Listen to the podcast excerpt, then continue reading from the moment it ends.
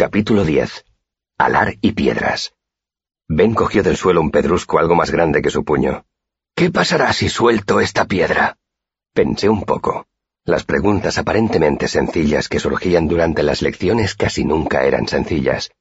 Al final di la respuesta obvia. Probablemente caerá. Ben arqueó una ceja. Llevaba varios meses entretenido con mi educación y no había tenido muchas ocasiones de quemárselas. ¿Probablemente? Hablas como un sofista, hijo. ¿Acaso no cae siempre una piedra cuando la sueltas? Le saqué la lengua. No intentes liarme. Eso es una falacia. Tú mismo me lo has enseñado. Ben sonrió. De acuerdo. ¿Te parece bien decir que crees que caerá? Sí, me parece bien. Quiero que creas que cuando la suelte, caerá hacia arriba. Su sonrisa se ensanchó. Lo intenté. Era como hacer gimnasia mental. Al cabo de un rato hice un gesto de asentimiento. Vale. ¿Estás convencido? No mucho, admití. Quiero que creas que esta piedra flotará. Tienes que creerlo con una fe capaz de sacudir árboles y de mover montañas. Hizo una pausa y cambió de táctica. ¿Crees en Dios? ¿En Telu? Más o menos. Eso no basta. ¿Crees en tus padres? Esbocé una sonrisa. A veces.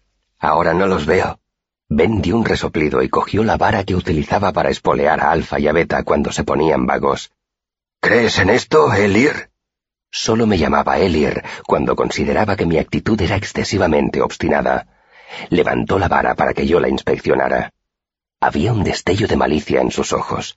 Decidí no tentar a la suerte. Sí. Bien. Golpeó el costado del carromato con la vara, produciendo un fuerte crack. Al oír el ruido, Alfa torció una oreja. No estaba segura de si iba dirigido a ella o no. Esa es la clase de fe que necesito. Cuando suelte esta piedra saldrá flotando, libre como un pájaro. Blandió un poco la vara. Y no me vengas con filosofías de pacotilla, o haré que te lamentes de haberte aficionado a esos jueguecillos. Asentí con la cabeza. Puse la mente en blanco mediante uno de los trucos que ya había aprendido y me concentré en creer. Empecé a sudar. Pasados unos diez minutos, volví a hacer un gesto de asentimiento. Ben soltó la piedra, que cayó al suelo. Empezó a dolerme la cabeza. Ben recogió la piedra. ¿Crees que ha flotado? No. Me froté las sienes enfurruñado. Bien, no ha flotado. Nunca te engañes y percibas cosas que no existen. Ya sé que es una tentación, pero la simpatía no es un arte para los débiles de voluntad. Volvió a coger la piedra. ¿Crees que flotará? No ha flotado. No importa. Inténtalo otra vez. Agitó la piedra. El alar es la piedra angular de la simpatía. Si pretendes imponerle tu voluntad al mundo, debes controlar tu capacidad de creer.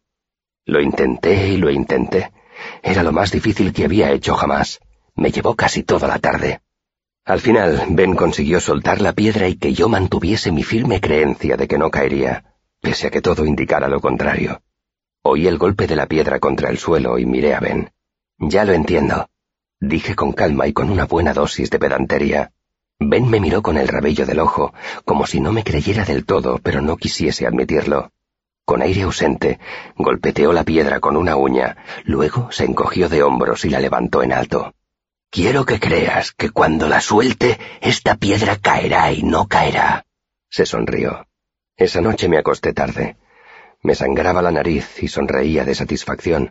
Mantuve ambas creencias en mi mente y dejé que su disonancia me calmara hasta quedarme dormido. Pensar en dos cosas distintas a la vez, además de resultar asombrosamente eficaz, era muy parecido a cantar uno mismo las dos voces de una canción. Se convirtió en uno de mis juegos favoritos. Después de dos días practicando, podía cantar un trío. Poco después, había conseguido el equivalente mental a hacer desaparecer cartas y hacer malabarismos con puñales. Hubo muchas lecciones más, pero ninguna resultó tan fundamental como la del alar. Ben también me enseñó el corazón de piedra, un ejercicio mental que te permitía apartar tus emociones y tus prejuicios y pensar con lucidez en lo que quisieras. Ben aseguraba que un hombre que dominara de verdad el corazón de piedra podía ir al funeral de su hermana sin derramar ni una sola lágrima. También me enseñó un juego llamado Buscar la Piedra. El juego consistía en hacer que una parte de tu mente escondiera una piedra imaginaria en una habitación imaginaria. Luego, otra parte de tu mente tenía que encontrarla. En la práctica, mediante esa técnica se desarrolla un valioso control mental.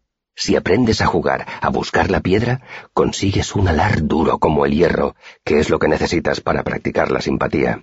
Sin embargo, aunque pensar en dos cosas a la vez resulta enormemente útil, el entrenamiento que se precisa para dominar esa habilidad es cuando menos frustrante y a veces muy perturbador. Recuerdo una ocasión en que busqué la piedra durante casi una hora antes de consentir en preguntarle a la otra mitad de mí dónde la había escondido. Pues bien, Resulta que no había escondido la piedra. Solo quería saber cuánto rato buscaría antes de rendirme. ¿Alguna vez has estado a la vez enfadado y contento contigo mismo? Es un sentimiento interesante, por no decir más. En otra ocasión pedí pistas y acabé burlándome de mí mismo. No es de extrañar que muchos arcanistas sean un poco excéntricos, por no decir que están absolutamente chalados. Como había dicho Ben, la simpatía no es para los débiles de voluntad.